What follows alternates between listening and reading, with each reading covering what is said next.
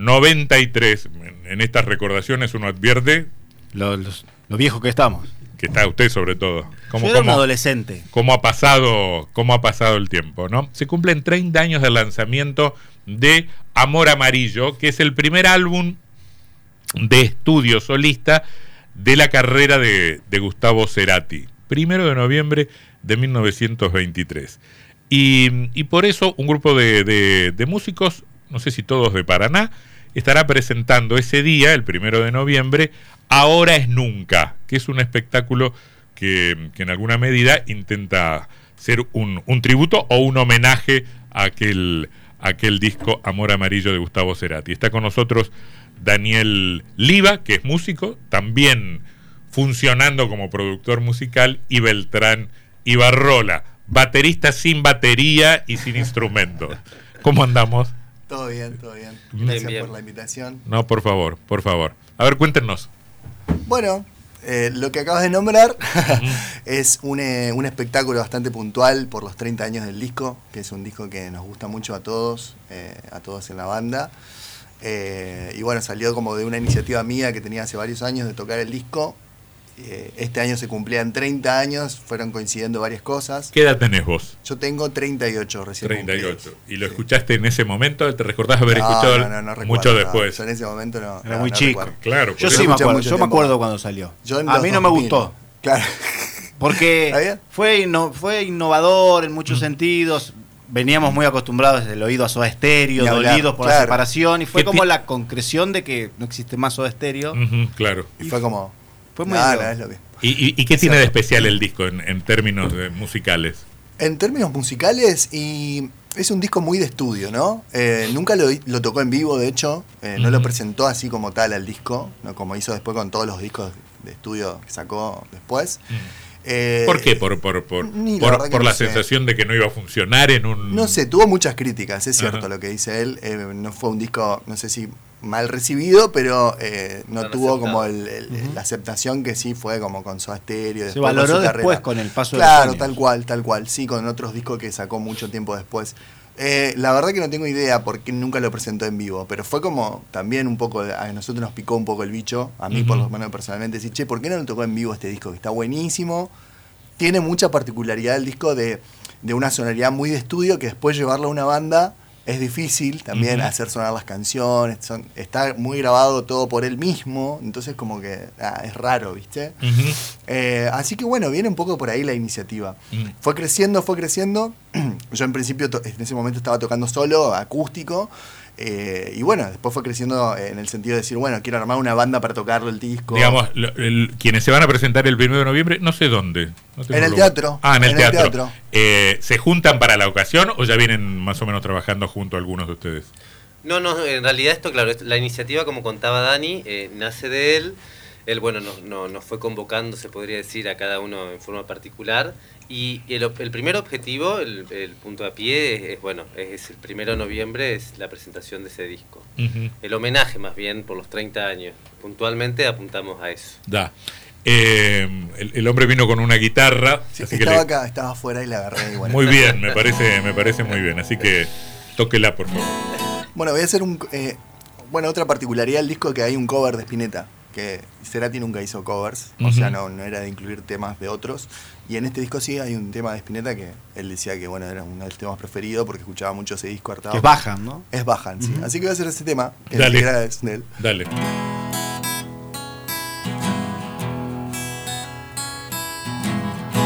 Tengo tiempo para saber si lo que sueño concluye en algo. No te apures ya más loco.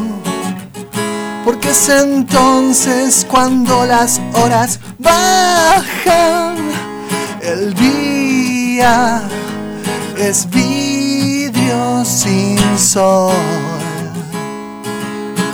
Va la noche te oculta la voz y además vos que eres sol, despacio también. puedes hallar la luna.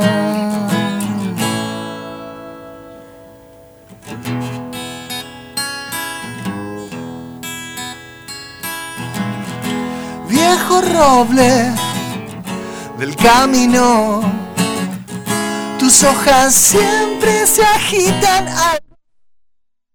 Nena, nena, qué bien te ves cuando en tus ojos no importa si las horas van. Es sin sol.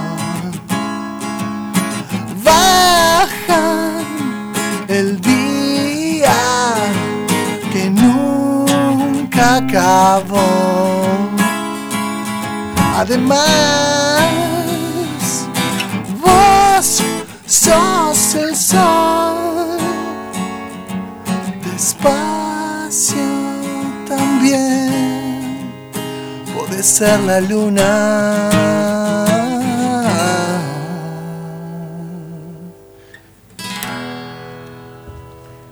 Daniel Liva solo. Este, la, banda tiene nombre. el acompañamiento. La banda no tiene nombre, sino el espectáculo. Claro. Eh, eh. Nosotros venimos de varias bandas. Bueno, Beltrán estuvo en La Roca, eh, ahora está con Caimán, lo puede decir él también. yo tocaba en Equilátera, también tenía otro, tenemos otro proyecto que se llama Elegante Scott, que es medio nuevo. Después está Martín Rey, que está en 12 monos. Eh, Martín Kension en el bajo, que está en Refugio Canción. Y bueno, y Gema Donda, que también viene de larga trayectoria y es una nueva incorporación. y completamos la información, la puesta escenográfica está a cargo de Ariel, Bogdanowicz. Exactamente, él va a ser una apuesta este, bastante importante que está buena, eh, lo venimos tratando todo el año. La frutilla del postre. La frutilla del postre, porque la idea es que, que no sea solamente música quiero decir que la banda no sea la protagonista, sino que sea la música. Entonces yo como que mm. quería hacer una apuesta visual también importante, o por lo menos que, represente un poco el espectáculo. Ahora, ¿no se queda corto un disco para un show en un teatro? Porque el, disco ah. tiene 10, 11 temas. Sí, son, es una hora y pico, ponele, ¿no? ¿Va a haber un plus o solo va a haber un plus? no se quedan solo en ese disco. Porque después la carrera de Cerati siguió por un un montón de grandes discos también. Seguramente va a haber sorpresa. Es un disco bastante largo en duración.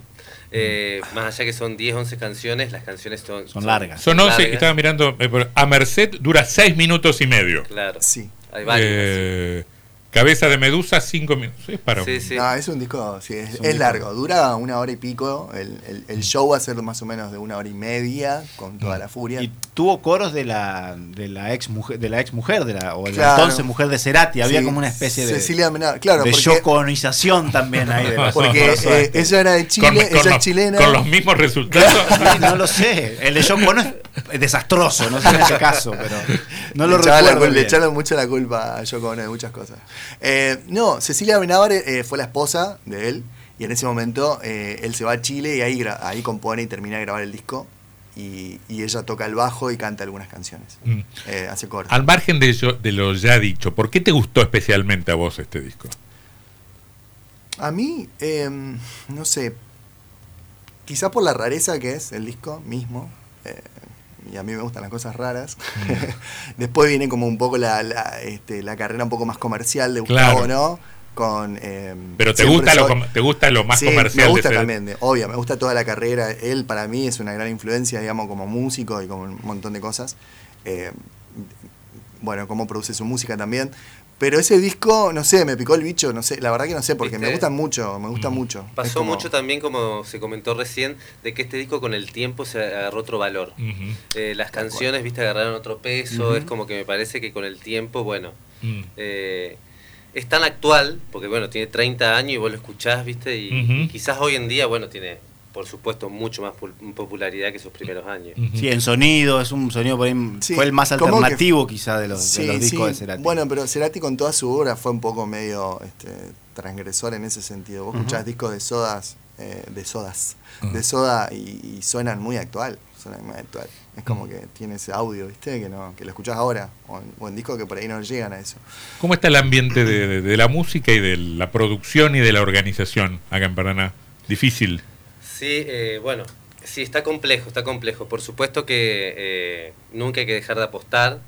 eh, un poquito había, hablábamos fuera del aire, ¿no? Quizás cuando uno apunta a cuestiones puntuales o cuestiones más, eh, con producciones más grandes y más espaciadas, quizás tenés más, más oportunidades de que te vaya bien, pero generar cosas así eh, con frecuencia y apostar en grande es difícil acá. Es como que tiene un límite. Tiene un límite, bueno, la escena es, termina siendo chica, por más, más allá que la ciudad no es chica, pero bueno, siempre estamos como ahí, viste, ese salto siempre faltó me parece, es una opinión personal también acá en la ciudad. Y para un público, ustedes no, no son tan jóvenes, no vayan a creer, pero en general para un público este joven, ¿qué, qué está pasando en el movimiento cultural de Paraná?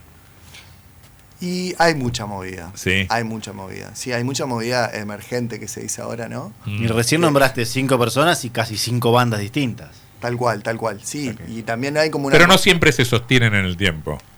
Eh, lo que falta es como esa continuación que por ahí nosotros comparándonos con Santa Fe, que está tan cerca, ¿no? Son 30 kilómetros. Eh, que siempre decimos, che, Santa Fe tiene una escena que se mantiene y, vienen grandes bandas de hace muchos años. Eh, que, la podemos nombrar, este, La Cruda, este, Carne Viva, de rock hablando, ¿no? Cabezones y Raga. Cabezones y Raga. Entonces es como que por ahí... ¿Y por qué acá no?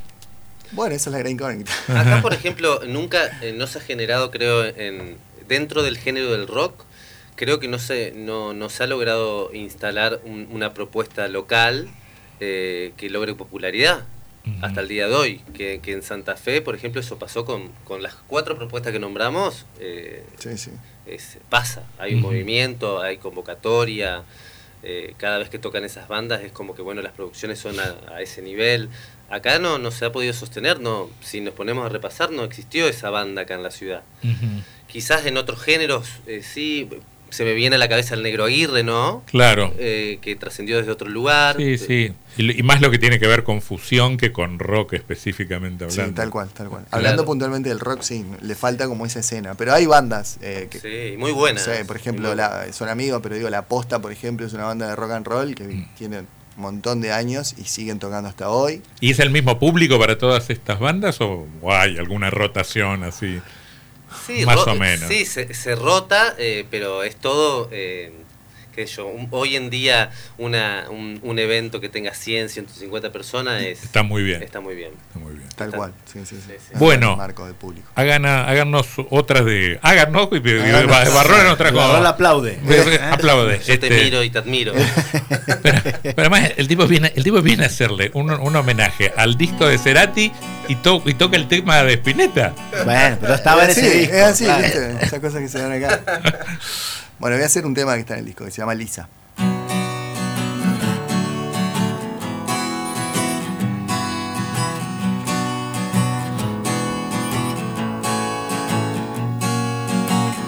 Lisa tiene un amor de ultramar, brilla en la oscuridad. Su sabor a la primera vez le hace volver a aprender. Don, don, don, don, don, don, a respirar.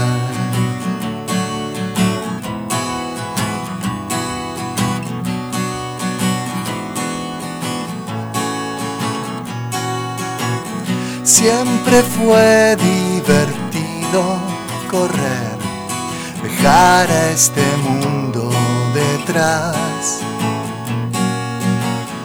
Hoy la atmósfera comprime sus pies, ella es mi chica luna. Don, don, don, don. Don, chica luna.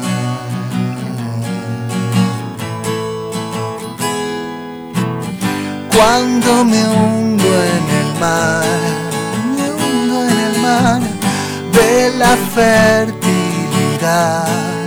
fertilidad, un silencio visual visual es la fauna visal,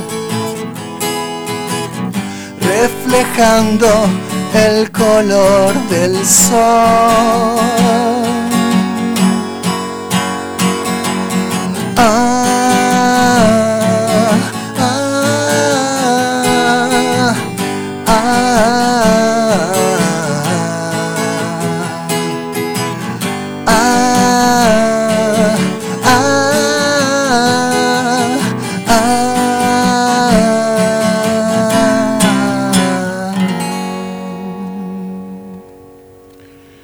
Daniel Liva mm, haciendo Lisa de Amor Amarillo, el, álbum de, de, Gustavo Cerati que, que, van a estar homenajeando de alguna manera el primero de noviembre a las 9 de la noche en el Teatro Municipal 3 de febrero. Daniel Liva y Beltrán y Barrola han estado con nosotros. Justo teníamos un mensaje de un oyente, Margarita, creo que una joven oyente, que dice, pedile Lisa tiene.